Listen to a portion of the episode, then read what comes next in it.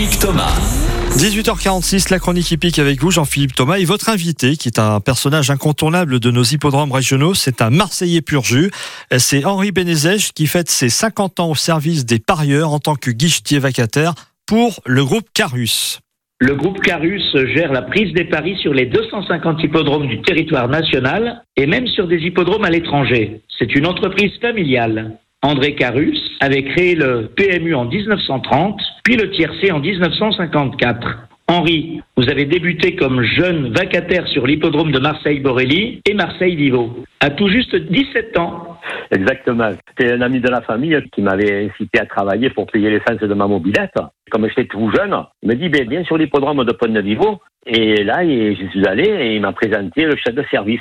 Et c'est là que j'ai connu euh, l'organisation de la prise de Paris, euh, comment était géré euh, tout le système des courses. Et le groupe Carus, qui est une entreprise familiale depuis 140 ans, j'ai travaillé pour eux depuis le début. Aujourd'hui, presque 60 ans que je les connais, je peux dire que c'est ma deuxième famille. Henri, durant toutes ces années, vous ne manquez pas d'anecdotes, dont celle du ticket perdu. Sur l'hippodrome du Parc Borelli, arrive la, la dernière course, il est tard, c'est des tocards qui arrivent à l'arrivée. Et là, euh, du coup, euh, il y a des enquêtes qui sont lancées. Et les trois premiers chevaux, ils ont été euh, disqualifiés après cette enquête. Donc, il a fallu qu'on paye le quatrième, le cinquième et le sixième cheval. Et les gens, ils avaient tous jeté leur ticket, tout ça. Et, la, la, journée s'achève. Et moi, je pars de l'hippodrome avec ma petite sacoche sous le bras. Je rencontre un parieur là qui était tout affolé. Tu sais, il faisait les 100 pas dans l'hippodrome. Monsieur, qu'est-ce qui se passe? Il me dit, ben, j'ai jeté un ticket. À l'arrivée au parking, je me suis rendu compte qu'ils avaient fait une enquête, qu'ils ont enlevé tous les chevaux. Et mon ticket, il est gagnant. J'ai dit, ah bon, j'ai bien écoutez, on fait un bout de chemin ensemble, expliquez-moi, vous l'avez déchiré. Il me dit, non, je l'ai juste mis en boule et je l'ai jeté. Alors j'ai dit, ben écoutez, pendant qu'on marche là, s'il m'arrivait de le trouver, vous me donnez une partie? Il me dit, oui, bien sûr. J'ai même pas eu le temps de faire 10 mètres. Le premier ticket que j'ai ramassé, c'était son ticket qui était tout froissé. Et du coup, j'ai dit, ben regardez, votre ticket, il est là.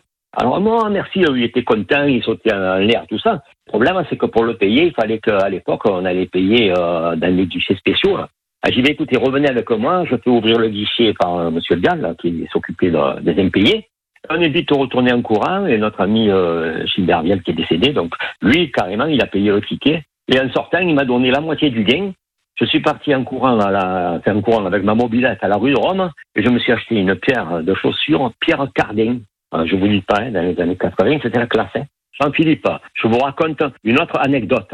Dans les années 90, on avait un ami qui avait ouvert le pub des deux coupoles au centre bourse. Et ce pub, ma femme, elle travaillait là-bas pour faire la, caisse, tout ça. La tante euh, Geneviève, la tante de Jérôme Régnier, qui est bien connu aujourd'hui. Et à l'époque, c'était le moment où il venait juste de naître, quoi, ce petit. Il était tout jeune. Et donc, il venait de temps en temps à la brasserie. Ma femme, oh, le petit, qu'il est beau, tout ça.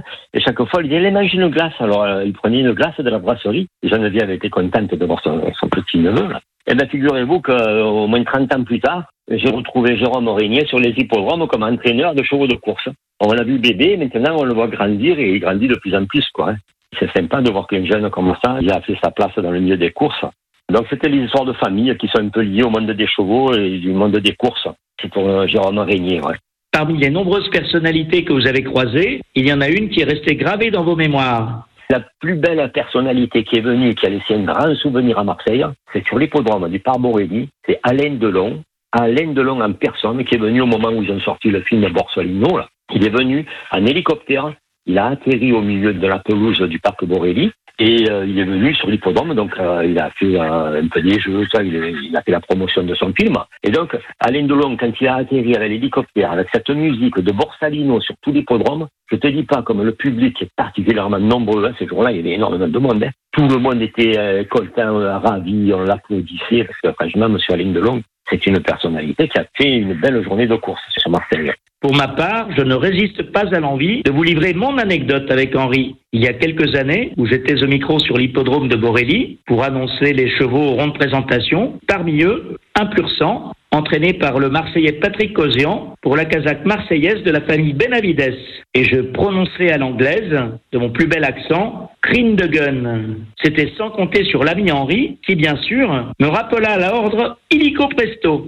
C'est Crin des Gains en marseillais. Ça, c'était une belle anecdote rigolote. C'était à Borelli. Merci Jean-Philippe euh, de m'avoir invité dans cette chronique de journal hippique. Merci beaucoup, cher Henri. À dimanche prochain.